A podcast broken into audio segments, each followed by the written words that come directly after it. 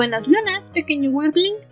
Bienvenido una vez más a La Dragona de los Libros, un podcast dedicado al análisis, charla, discusión y algunos gritos amistosos de nuestros libros favoritos, lecturas recomendadas o cualquier otro tópico que se nos cruce enfrente. Lo primero que se nos ocurra.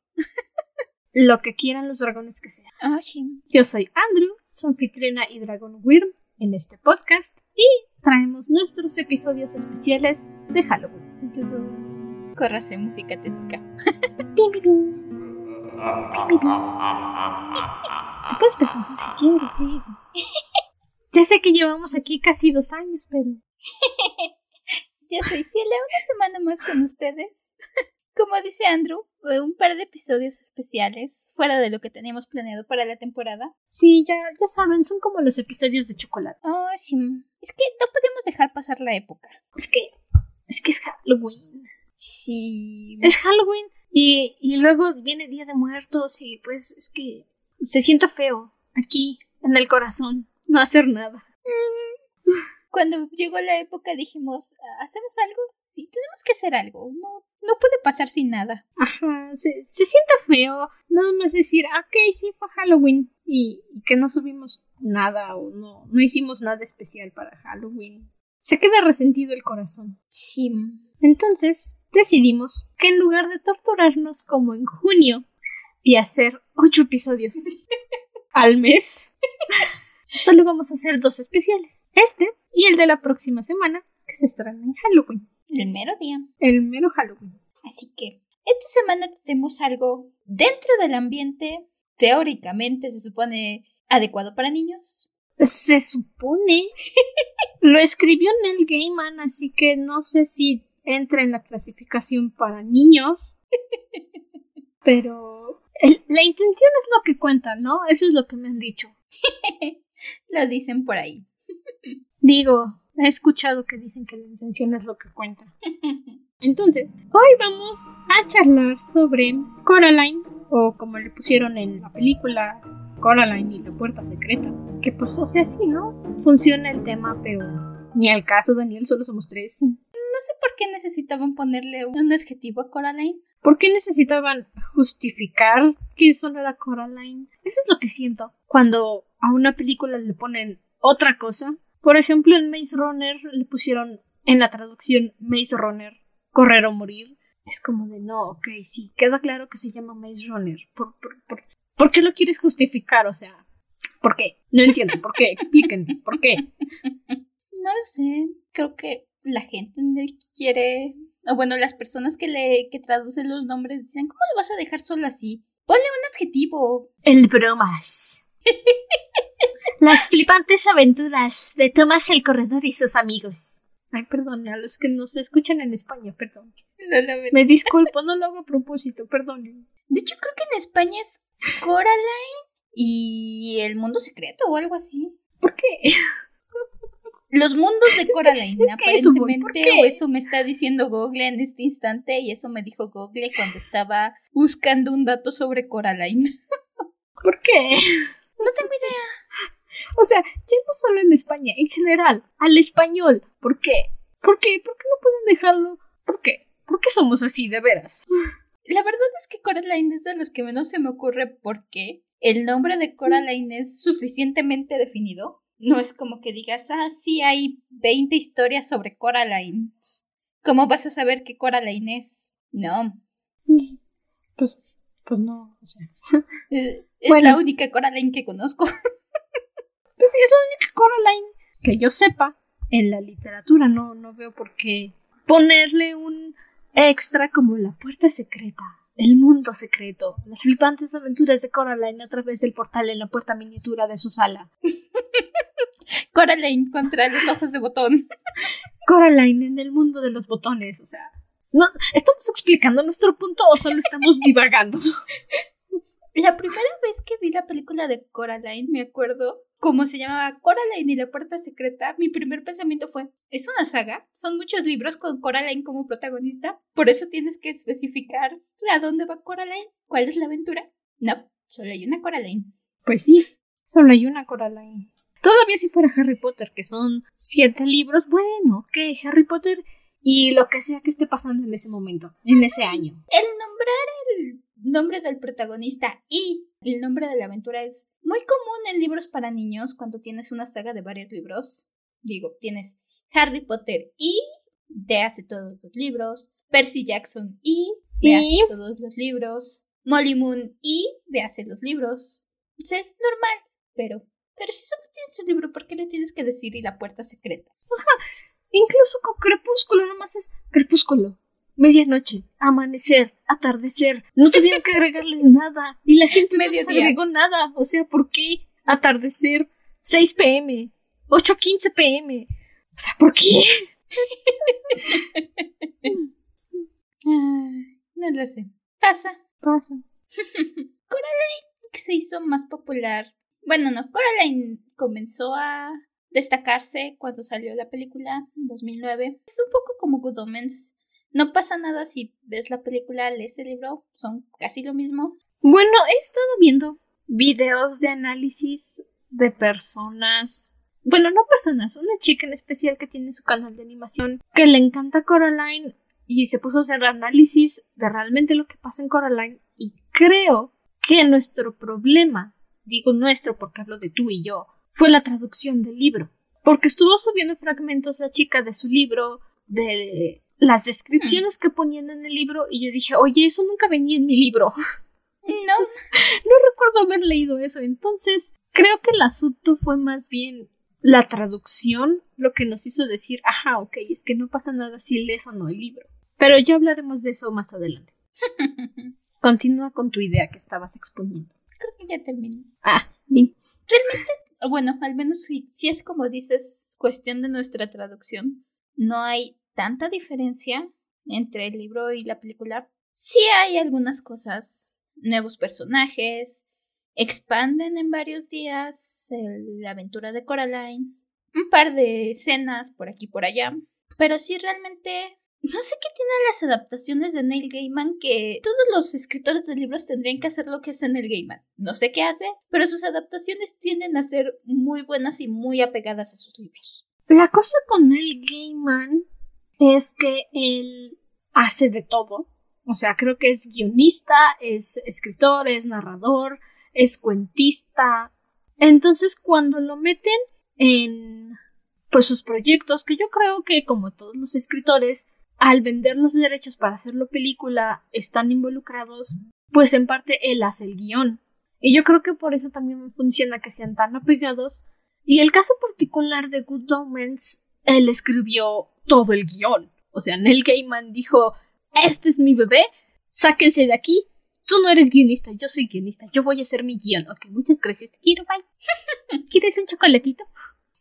Sí, las adaptaciones de Neil Gaiman suelen ser muy, muy buenas, muy apegadas. Y esta no se queda atrás, la verdad, Coraline. Como dice, a lo mejor hice algunas descripciones. Pues yo no recuerdo realmente la diferencia, pero puede ser como de cuestión de traducción. Y más que nada la diferencia principal, salvo una que otra escena que se desarrolla distinto, es el personaje de Wybie. Creo que es la mayor diferencia que hay. Es la mayor diferencia y también afecta toda la historia en realidad ya viéndolo desde el punto de esta chica que pues tiene su libro en inglés y no tiene traducciones raras que de repente alguien dice ahora. Pero, ok, bueno, creo que este es un buen momento para decir que nos vamos a ir con todo, sin spoilers, todo spoilers. Porque, ajá, es Coraline. si no has visto Coraline, ¿por qué? Tengo una amiguita que le da miedo Coraline, le quiero mucho, está muy profundo en mi corazoncito. Y entiendo que le dé miedo Coraline, pero ya la ha visto. Y si tú no la has visto, ¿por qué? Ya tiene cuántos años allá afuera y tú no la has visto. ¿Por qué? Coraline, la película se estrenó en 2009. Y estamos en 2021. O sea, ¿por qué? Digo, no dudo que haya personas que no hayan visto Coraline. Creo sí, seguramente un bebé recién nacido, pero ¿por qué? Si no has visto Coraline, te la recomendamos mucho. Pausa el podcast si quieres. Ve a ver Coraline. No está tan larga. Es una hora y media. Se te va como agua. Está hecho por un gran estudio de animación, cuadro por cuadro. Por cierto, las películas de Laika son una obra maestra. Oh, sí. De hecho, creo que Coraline fue la película con que se lanzó Estudios Laika, fue su primera película. Yo sigo insistiendo, Coraline debió haber ganado el Oscar de animación ese año. Pero la academia le tiene miedo al éxito. Maldita sea Disney, ¿puedes dejar de robarte los Oscars? Deja tu Disney. La academia no reconoce la animación como cine, maldita academia, los odio. Klaus tuvo que haber ganado el Oscar, no Toy Story 4. No me Maldita academia, árbitro comprado. Perro coraje que traigo atorado con los Oscars de Star Trek y Klaus. Klaus merecía ese Oscar. Toy Story 4 que Klaus le robaron el Oscar. Árbitro comprado. Si te gusta la animación, recomiendo, pequeña recomendación de tu Dragon Grim Ciela, busquen La Zona Cero. Tiene Chucho Calderón, el que dirige este canal, un video muy bueno llamado Los robos en los Oscars. 10 de Árbitro recomendado. Pero sí, Klaus se merecía ese Oscar y Coraline también se merecía ese Oscar. Es más, Klaus se robó la audiencia de Frozen 2. Se robó la audiencia de Frozen 2. En un mes se robó toda la audiencia y toda la atención del mundo. Árbitro comprado. sí, Klaus. Desde la técnica de animación, la historia, los colores. Bueno, ok, sí, pero no, no vamos a hablar del, del ratón del mal y su monopolio y su organización criminal. Vamos a hablar de Laika. Oh, sí. Estamos hablando de Laika y el excelente filme con el que se lanzó y esta historia de Neil Gaiman que, que aún como grande te da ñañaras. La verdad es que te deja muchas cosas que pensar. Mm, es un librito, por supuesto, como todos los que hacen Neil Gaiman. Te lo lees muy rápido, en una sentada o en dos sentadas, dependiendo qué tan ávido seas como lector. Pero es justamente esa historia que la lees y dices, ¡ja! ni da miedo. Y tres días después, espera, ¿qué tal que en lugar de que Coraline abriera la puertita, la puertita de repente se abría? ¿Habría entrado Coraline? Hmm, preguntas, preguntas, muchas preguntas. Jim, ¿alguna vez leí que Coraline tiene este efecto curioso? donde te da más cosa de grande que de chico. Es algo que anda circulando por ahí en internet, lo puedes leer, porque como ya que creces más, sientes más los peligros, dices, ay por Dios. Es de esas cosas que regresas a ver años después de haberlo visto cuando estabas más chico y dices, mmm, esto es mucho más tétrico de lo que le, le, di importancia en su primer momento en que lo vi. Cuando estás chico ves la aventura, te identificas con Coraline cuando estás más grande dices, ok, sí entiendo por qué a la gente le da ñañaras. Es que también esa es la cosa, y no es por traer maldiciones, pero fue lo mismo con Ukus. Creces, a lo mejor cuando eres niño lees la historia y dices, ¡Wow! ¡Super historia! ¡Me encantó! ¡Aventuras! Y ya que creces dices, ok, um, mamá, ¿podemos llamar a servicios sociales y proteger a esta niña? Como que te pega diferente la situación, entiendes más el contexto de la historia y más que decir, ah, no, pues sí, es una historia bonita de una niña que sus padres no le ponen atención, que sí le ponen atención, pero pues, ajá, trabajan. Empiezas a darte cuenta de todas esas cosas que le advirtieron a Coraline del peligro y pues Coraline simplemente no las vio o decidió no ponerles atención. Y ya como un adulto es cuando dices, esta historia es returbia. ¿Por qué dejan que los niños la vean? Porque ese también es el caso. En el libro no existe Wybie. No hay un Wybie en el libro porque la función de Wybie en la película es ser la voz de la razón de Coraline. Ajá, vive con su abuela y su abuela perdió a su hermana y Wybie le lleva la muñeca y es justamente Wybie el que le dice que no tiene permitido entrar a la casa. En el libro la muñeca simplemente está en el departamento. Aparece cuando se mudan y tiene la forma semejante de Coraline. No le ponen el impermeable amarillo en el libro porque eso es un asunto de psicología del color y de por qué el amarillo se usa en todas las cosas de terror. por qué todos los impermeables amarillos están relacionados con monstruos y bichos del mal. Pero Wybie es el que también, sobre todo Wybie, del otro lado, mantiene a Coraline fuera del peligro. Porque cuando se da cuenta que la otra madre se quiere comer a, a Coraline, pues es Wybie el que la quiere alejar, se pone triste y no quiere ver a Coraline pues morir. Cosa que no pasa en el libro porque Coraline está sola, sus padres trabajan y no hay nadie ahí para Coraline que le diga, oye, es que es que esto es peligroso, es que no me gusta o es que creo que estás en peligro. Y eso es lo que hace que el libro sea un poco más tétrico, insisto, debe ser cosa de traducción, porque Coraline tiene que darse cuenta ella sola, tiene que luchar ella sola contra las tentaciones de la otra madre. Es como la película, al final de cuentas, Coraline tiene apoyo, encuentra ayuda, como dices, tiene al otro Wybie, tiene, en cierta forma, tiene el Wybie de su mundo que al final le ayuda y es alguien con quien puede hablar, aun cuando en su momento le dice loca porque, pues sí, ¿qué se espera?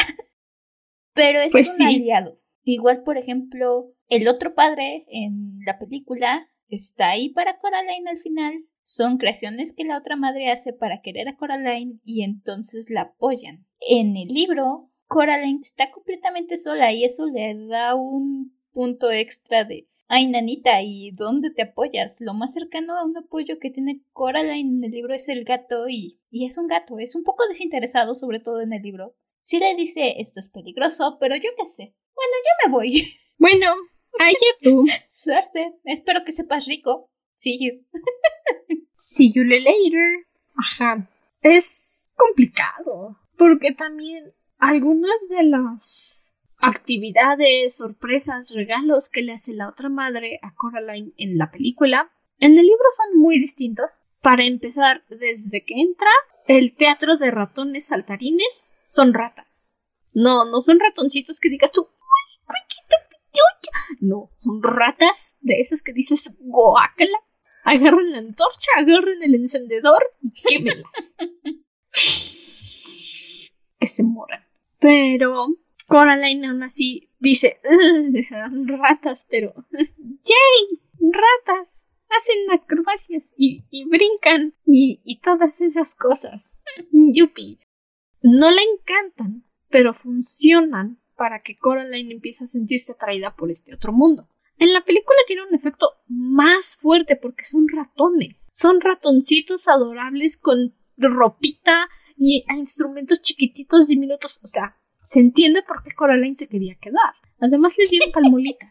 en la película ves muy claramente cómo puede atraerlo todo, los colores, las cosas que la otra madre le pone son asombrosas. Dices, órale, sí, yo también pensaría en quedarme, antes de que me digan lo de los botones, pero sí lo pensaría.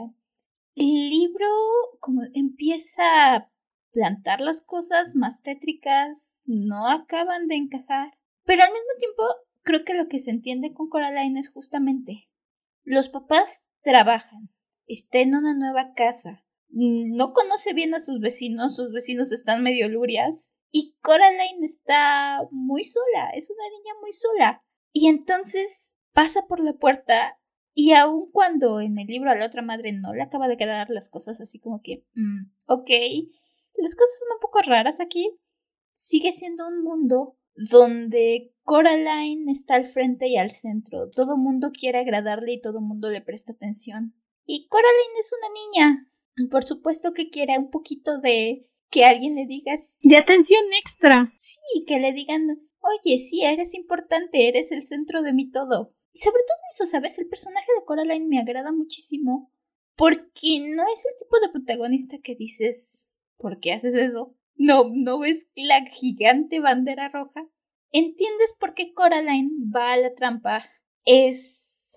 es una buena protagonista, es inocente, tiene sus defectos, tiene mucho valor también. No lo sé, es, es una persona muy agradable. También otra cosa con Coraline es que es empática. Tal vez no se vea cuando eres un niño o cuando estás viendo esta película y digas, ay, maldita niña. Pero Coraline es muy empática porque entiende los problemas de Webby, aunque dice, ajá, sí, ok, pero al menos tú tienes a tu abuela. Mis padres no me escuchan, no me ponen atención, siempre están trabajando. Y cuando Wybie les dice que pues necesita la muñeca y que no puede entrar al departamento pues, porque su abuela la va a regañar, ok, sí, lo obliga a entrar, pero lo obliga a entrar porque necesita que alguien le crea. Necesita tener a alguien ahí al que le diga, ok, es que hay un monstruo dentro de esta puerta y hay que hacer algo para detenerlo. Eso es lo que necesita. Y al meter a Wybie a la casa, lo que intenta es decirle, hay un monstruo aquí, necesita ser destruido, necesitamos deshacernos de él. Y en el instante que Wybie estira la mano para decir, bueno, pues vamos a entrar, Coraline le dice, no, no podemos, es muy peligroso entrar ahí. Y hace la mención de los ojos de los niños y dice, pobrecitos, están atrapados, pero es demasiado peligroso para que nosotros nos encarguemos. Y esa es otra cosa. En el libro, las descripciones que hacen del portal son muy referentes a un monstruo. O sea, este video que yo encontré de esta chica hablando de, de Coraline, de que era un libro que ella leyó cuando era una niña, y decía, ¿cómo carajos esto va a ser un libro infantil? Mencionan que el tacto del portal es suave. Se siente una brisa de aire, como si alguien estuviera respirando. Y esto es las primeras veces que entra. Y al tocar las paredes se siente una textura como de pelos, como un pelaje que le está invitando a acercarse. Y sí lo mencionan en cierto punto que es algo inestable, que se tambalea mientras ella camina, pero la puerta al otro lado solo se abre cuando el portal quiere. Coraline no puede ir bajo su propia voluntad al otro lado, eso lo sabemos, pero no es porque la otra madre no la deje entrar, es porque el portal mismo no quiere que Coraline entre. Y cuando está escapando de la otra madre, al final del libro, ya cuando le robó la llave, Coraline vuelve a mencionar, bueno, no Coraline, el narrador, pero todos sabemos que es Coraline, vuelve a mencionar esta brisa, vuelve a decir que se siente la brisa de aire, pero que ahora es frío, hace frío y está oscuro, y sus pies se al caminar. No puede avanzar muy bien, aunque tiene que correr, y cuando toca los muros del portal ya no tiene esa sensación de pelaje, ya no es suave, es frío y viscoso, y hasta cierto punto es duro. Y por más que camine, por más que corra, el portal se hace más largo y más largo y más largo y siente que nunca va a acabar. Nunca se va a acabar. Hay una parte en la narración y tú puedes decirme si él viendo tu librito si dice exactamente eso o es cosa de traducción que si se cae. Coraline menciona si se tropieza, si se detiene un segundo a respirar, la va a atrapar. El portal se va a cerrar y se va a quedar ahí atrapada. Entonces tiene que seguir corriendo aunque ese portal, ese túnel viscoso en el que hace frío, parezca estar rugiendo. Dice que escucha voces, que escucha algo que le está esperando afuera del portal. Y no es la otra madre. Entonces, mm. ¿qué debemos de suponer? Mm, del libro, sí hay, cuando va de regreso, siente a alguien con ella en el portal, pero el que yo tengo, bueno, la lectura que yo tengo, las personas que están con ella en el portal son sus padres y los niños. Sus padres cuando salen no recuerdan nada, pero cuando Coraline le cierra la puerta en la cara a la otra madre en el libro, dice que siente sobre sus manos las manos de tres niños y las manos de sus padres, y entre todos jalan la puerta para cerrarla antes de que pueda regresar a casa. Entonces, igual como dices, no sé si es cosa de la traducción Debe de ser cosa de la traducción, estoy segura de eso, porque yo no recuerdo que hayan mencionado nunca, en ningún momento, la descripción del túnel. Mm, no, realmente como dices que lo mencionen viscoso. Ajá, o sea, con esas descripciones de que escucha rugidos, que es viscoso, que está frío, que hay ventiscas, no recuerdo que hayan mencionado nada de eso. No, no, realmente no. Sí hay algunas cosas, escenas que cambian no sé si puede ser también. El libro que yo tengo es un libro que salió después de la película de Coraline. Literalmente tiene la portada de la película en la portada del libro. Que la traducción haya intentado acercar el libro a la película, como suele hacer la gente a veces, y que por eso hayan tomado ese tipo de decisiones. Puede ser, porque en el libro sí hacen estas menciones. O sea, te digo, es esta chica que ha estado leyendo el libro desde que era chiquita y las traducciones no siempre son las mejores. Lo reconozco.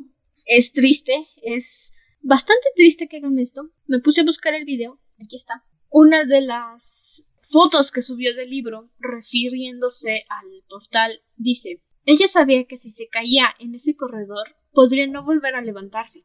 Lo que sea que estuviera en el corredor era mucho más antiguo, más peligroso que la otra madre, y estaba profundo. No, no estaba profundo. Um, que la otra madre. Bueno, se los voy a leer en inglés porque ahorita no estoy traduciendo.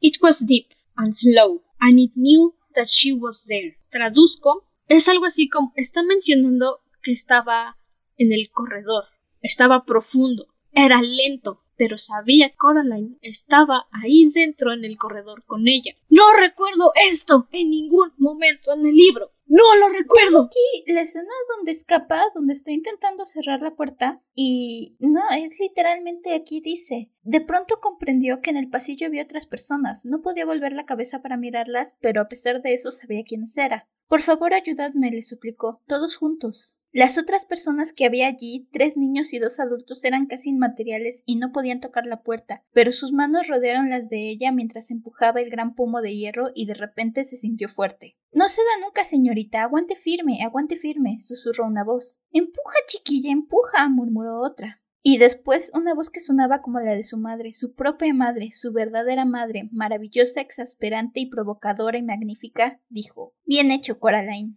Es que esa también es la cosa. Me siento realmente estafada con la traducción porque nos quitaron mucha información. Creo que se esforzaron tanto en hacer el libro una copia exacta de la película para que vendiera más que no pagaron los derechos para comprar el libro original. Aquí hay otra descripción. Voy a intentar traducirlo lo mejor que pueda mientras estoy leyendo. Si no puedo, ni se van a dar cuenta, magia de la edición.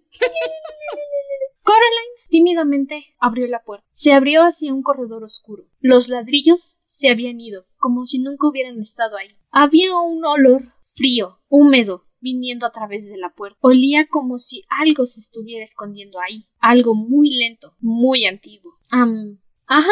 Están describiendo un bicho, un monstruo feo detrás de la puerta. No un corredor bonito de colores que dices, uy, está suavecito. No, no, no. Esta cosa es fea, fea con F de foca. Y ok, entiendo que lo hayan cambiado en la película por cuestiones de adaptar la historia, por otros tipos de situaciones, pero es que esto me hace pensar, el libro que yo leí no es el verdadero libro de Coraline. No es lo que escribió Neil Gaiman y entiendo por qué dicen que este libro es tan aterrador. Mm, sí es. Aquí tengo la traducción de esa parte. Es similar, pero no estoy segura. Daba a un pasillo oscuro. Los ladrillos habían desaparecido como si nunca hubieran estado allí. Un frío olor a cerrado se filtraba a través de la puerta abierta. Olía a algo antiguo y rancio. No es lo mismo. no es ni por cerca lo mismo. muy pequeños en la traducción si lo ves a grandes rasgos, pero hacen toda la diferencia. La descripción que te están dando aquí en la traducción te da una idea de cuando entras a una casa vieja y dices, ah, sí, pues huele a cerrado, no se ha abierto la casa, huele a viejo, a húmedo. pues. Ajá, ese aroma de cuando sabes que ha llovido y dejaste algo cerrado y lo abres, lo recoges y dices, ya se humedeció. No es para nada semejante a este algo viejo y lento que están describiendo en el libro, a esa sensación de algo está aquí y no es humedad. y otra acabo de encontrar, o sea, no encontré, estoy viendo el video en silencio, por supuesto, y saltándome a los cuadros donde ponen las fotos del libro, este dice que es de la página 47, no creo que sea la página 47 en la traducción corta que tenemos, que dice, Coraline tomó un largo suspiro y entró en la oscuridad, donde extrañas voces susurraban y vientos distantes aullaban. Tuvo la certeza de que había algo en la oscuridad detrás de ella, algo muy antiguo, muy lento. Esas no parecen ser voces de niños perdidos para mí. No, no, no, no me dan la sensación de ser niñitos que quieren ayudar a Coraline. Ahora ya me dieron ganas de buscar el libro en inglés. ¿Verdad que sí? Yo vi este video porque dije, ah, bueno, vamos a ver qué, qué, qué, qué, qué ¿qué cosas puede darme que la versión traducida no me dio? Y yo dije, espera, este es un libro completamente diferente. Quiero leer este libro. Sí es. Hay algunas cosas que definitivamente se conservan. Por ejemplo... Mira, aquí está lo que decías tú de, de la humedad. Dice, tomó un paso adentro del corredor oscuro. Pudo oler el polvo, la humedad y el moho. Eso sí concuerda con lo que está en, en el libro, en, la traducción que tú y yo leímos. Pero de nuevo, no, no. O sea, me siento robada. Me siento personalmente estafada. Sí, la verdad es que sí. Ahora sí me siento. Hmm, no, no, no, no, no. Siento que me robaron algo. Siento que me robaron una sensación de escalofrío y ahora la quiero de vuelta. Exacto, o sea, es que te deja esa impresión de decir, ok, sí, la película es muy buena, capta perfectamente el miedo de lo que es la otra madre, pero creo que se enfocaron tanto en la otra madre que olvidaron poner la atención a otro asunto todavía más peligroso, el portal en sí mismo. Lo entiendo. Es difícil pasarlo todo de una adaptación de un libro a una película. Irónicamente, aun cuando Coraline es chiquito, ese tipo de cosas luego es muy difícil traducirlas a la pantalla probablemente hubieran acabado desviando el tema, no se hubiera logrado captar con completa claridad. Pero digo, tenías que quitarlo de la traducción del libro, tenías que acomodarlo.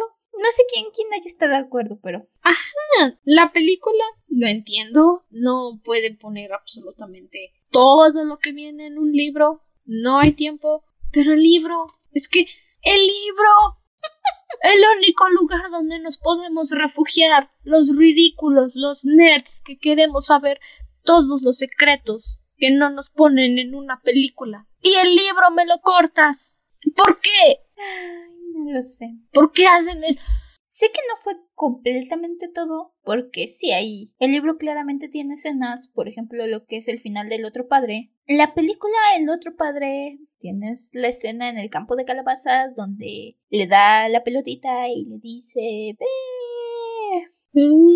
El libro, y eso sí es algo que se conserva, es que el otro padre simplemente la otra madre lo avienta en hay un departamento vacío al lado de la casa de Coraline, eso es algo que pues realmente no nos dan tiempo de saber en la película. Y ahí lo avienta en el sótano como si nada y pierde los ojos y Coraline tiene que pelear contra la cosa morfa que queda del otro padre. ¿Qué es eso? Es ya una cosa morfa, ya perdió los ojos, es ciego, Creo que te lo describen que parece casi una babosa. Algo que está más asemejado al tipo de criaturas que en realidad maneja la otra madre en su mundito de pesadillas y torturas, pero lo entiendes, comprendes por qué decidieron diluirlo un poquito, porque eso hicieron, lo diluyeron, porque eso sí hubiera causado muchos traumas. Y si hubieran puesto a ese otro padre en la película, dudo mucho que mi hermanita menor hubiera querido repetir Coraline todas las veces que lo hizo y nos hubiera obligado a mi hermana mayor y a mí a recrear Coraline escena por escena, minuto por minuto en la casa. Así que, ok, entiendo esa, esa parte que dijeron, no, ok, vamos a ser gente decente y evitarle traumas a los niños. Pero por todo lo demás, es que sí está complicado, porque Neil Gaiman hizo un libro de terror para niños, por supuesto que sí, los niños también consumen terror, pero creo que lo hizo tan complejo que al final Laika dijo, este, ¿sabes qué? Vamos a hacer esto digerible para los más peques porque no vamos a pagar el psicólogo de nadie. y Neil Gaiman dijo, sí, ok, no hay problema, no me molesta. Considerando sobre todo que fue el filme que lanzó primera vez Laika, no es como que tuvieran mucho respaldo de filmografías anteriores como para decir vamos a arriesgarnos al todo por el todo, porque sí, era su primera película, se entiende que quisieran diluirlo un poquito, hacerlo un poco más digerible. Es difícil, ¿sabes? Hacer... Es una situación complicada. Honestamente, yo insisto, creo que Laika hizo un muy, muy buen trabajo. Coraline, la película es, es excelente de ver, es muy entretenida si te falta, te falta esa sensación de terror que te deja. No debieron habernos cambiado el libro.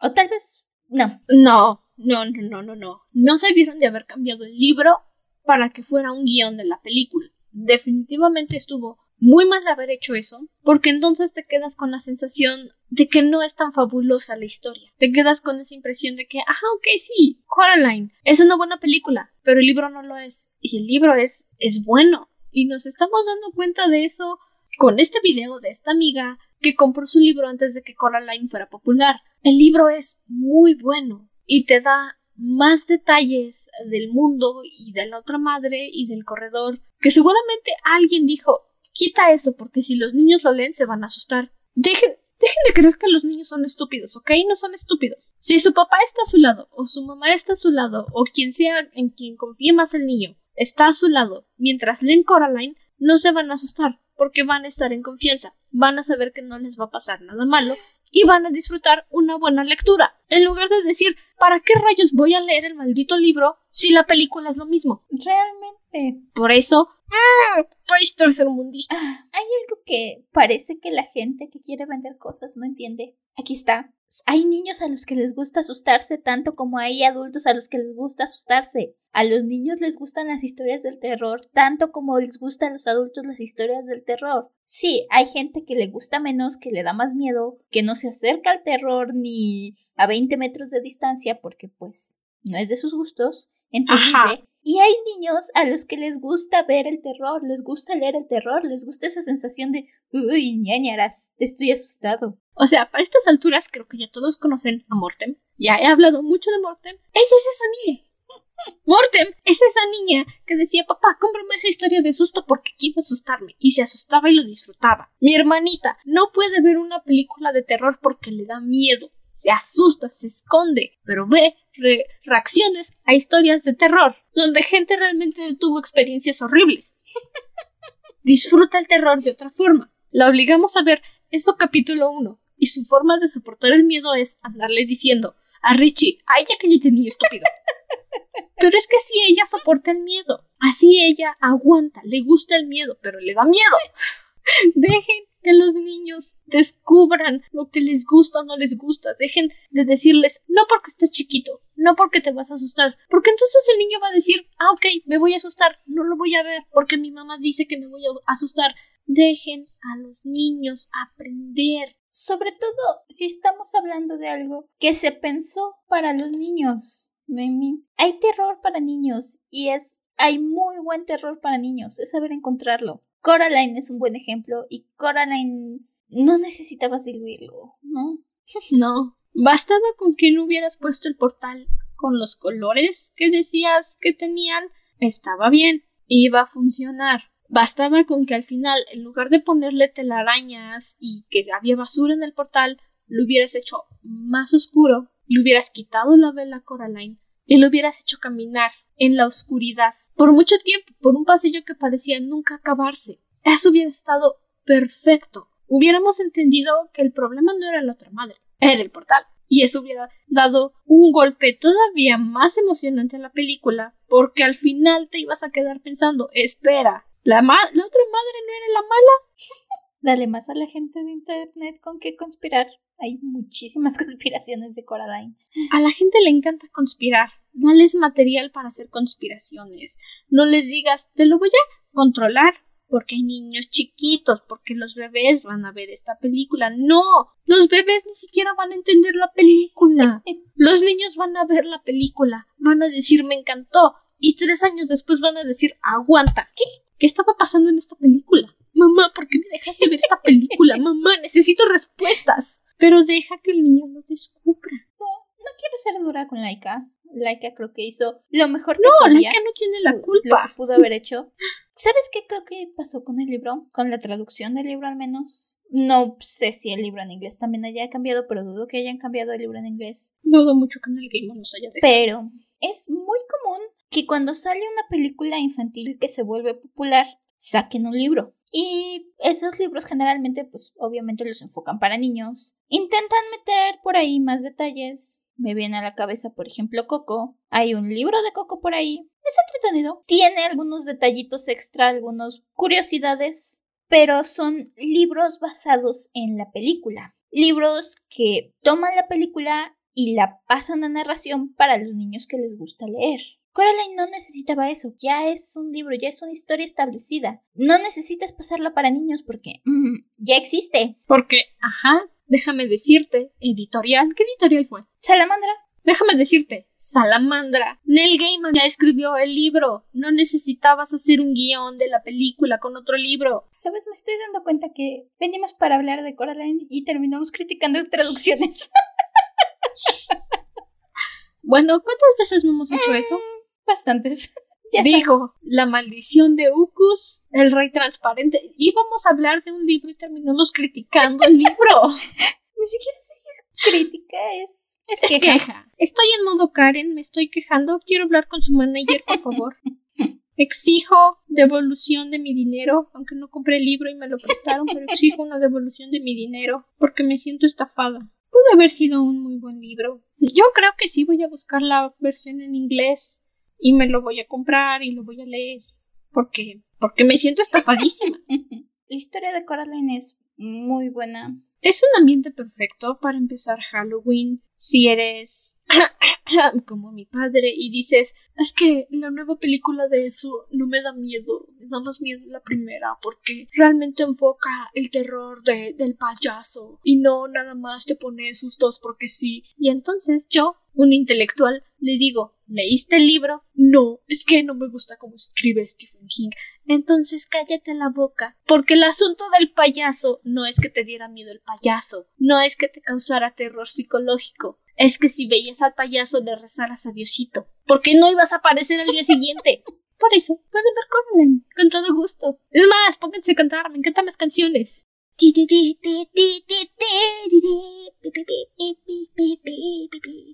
Eso fue un detalle que me encantó. La música. Creo que es de mis soundtracks favoritos.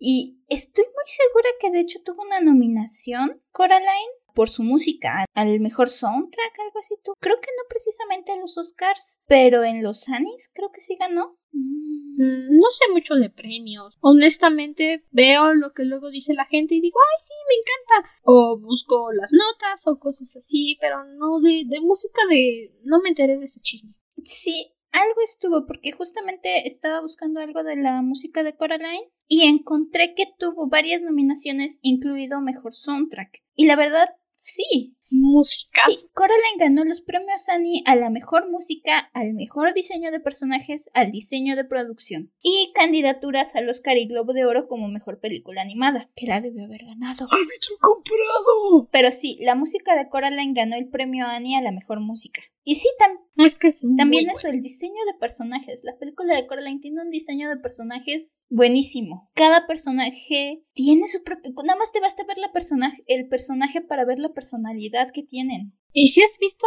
los detrás de cámaras de Coraline, sabrás que tenían como 14 muñecas distintas de Coraline en caso de que fuera necesario. O sea, tenían la muñeca original que se vendió al final de la película. Y Coraline tenía, creo que 74 expresiones distintas, todas para que se pudiera percibir su personalidad. Para que no dijeran, ah, pues es una muñequita más. No, y casi todos los personajes tenían entre 30 y 40 caras distintas. De hecho, el señor Bobinsky es un caso muy particular porque tiene una cara tan chiquita que si pones atención a la película, tiene una rayita en los ojos, en el costado de la cabeza, que es donde estaban cambiándole las expresiones y como era tan pequeñita, no pudieron borrar la línea y prefirieron dejarla, porque si no iban a arruinar la muñeca. Así de dedicada es Laika con sus películas. Vean Estudio Laika, las películas de Estudio Laika son buenísimas. Son maravillosas. Póngale más atención a Estudio Laika y a Cartoon Saloon. Eso se los dejamos de tarea.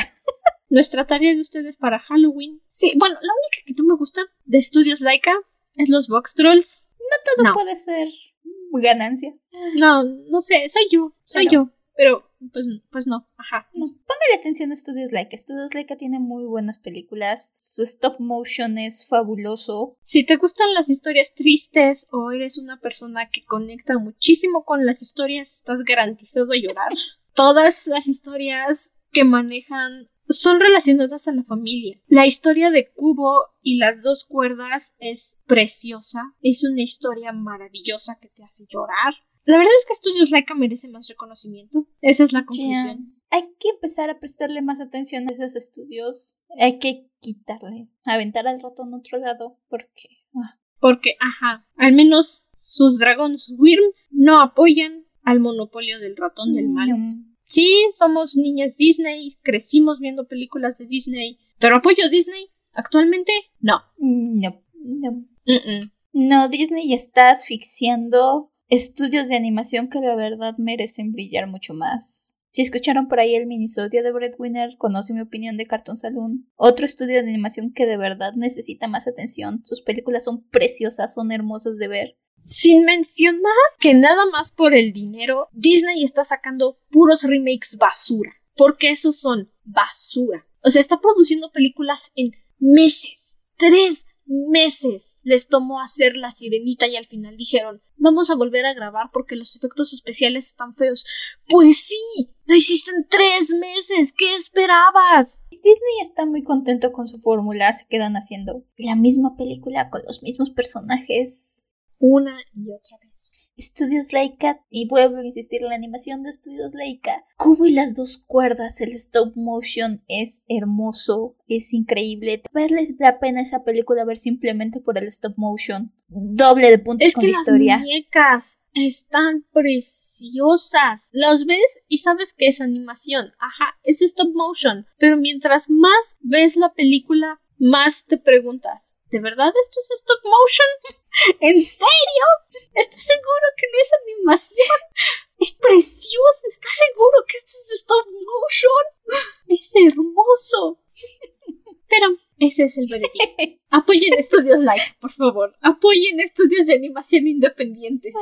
vayan a hacer un maratón de estudios Laika. Les va a durar para todo el día, tristemente. Si están haciendo su lista de reproducción de películas para ver este 31 de octubre, apunten Coraline. Apunten, para Norman. Lo valen. Muy buenas películas. En la edición van a escucharnos encimadas, pero es que así pasó. ¿Saben? Cuando escuchen en la edición de repente que decimos lo mismo al mismo tiempo, no es planeado y no acomodamos la edición para que así parezca. Así pasa. Son accidentes felices.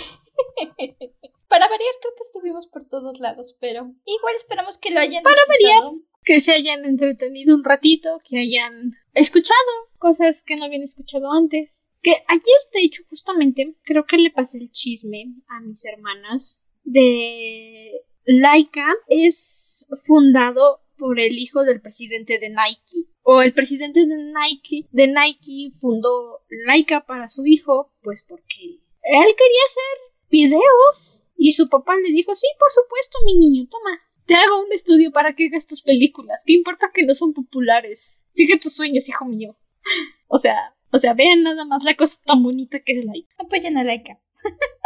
Moraleja del día, apoyen a Laika. Apoyen las películas de animación que están intentando innovar y traernos cosas nuevas con la animación, porque la animación merece más respeto. Que se están jugando el cuello para hacer otro tipo de historias. Eso sobre todo. Estudios de animación que se juegan el cuello para traer otro tipo de historias, otro tipo de contenido y que al final la gente dice, no, es que me gusta ver lo mismo una y otra vez que hace Disney. No, gracias. Es que es eso, ¿sabes? Disney hace lo mismo una y otra y otra vez. Sí, las historias son diferentes, los personajes son diferentes, pero sus reglas, sus fórmulas y su animación son la misma. La verdad es que los personajes son lo mismo. La última película buena de Disney que disfruté fue Coco. Y eso porque John Lasseter vivió en Oaxaca tres años. Coco es el único Oscar de los últimos que ha tenido Disney que de verdad lo merecía. Sí. No sé cómo vaya a ser su nueva película que también están desarrollando con magia.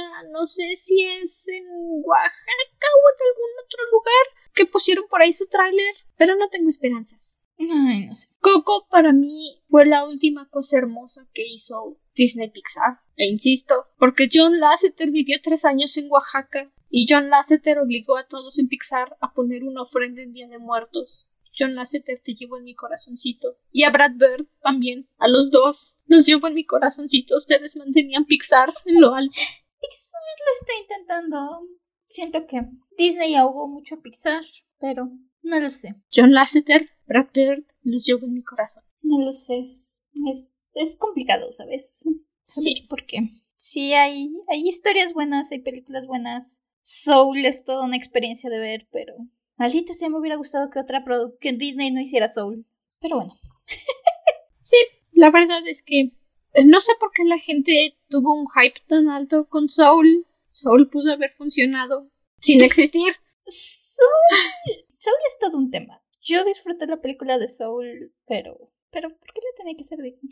Soul, to- no sé, es una película muy compleja. Es un, es un tema muy extraño que hablar. Es, es todo un episodio en sí mismo. No me quiero meter con Soul ahorita, porque creo que Soul es todo un episodio en sí mismo que mezcla lo que es una gran historia, un gran tema que realmente le hubiera ayudado que Pixar no estuviera ahogado con Disney. Sí, supongo. Bueno, terminemos en una nota feliz. Sí, porque nomás nos desviamos de tema.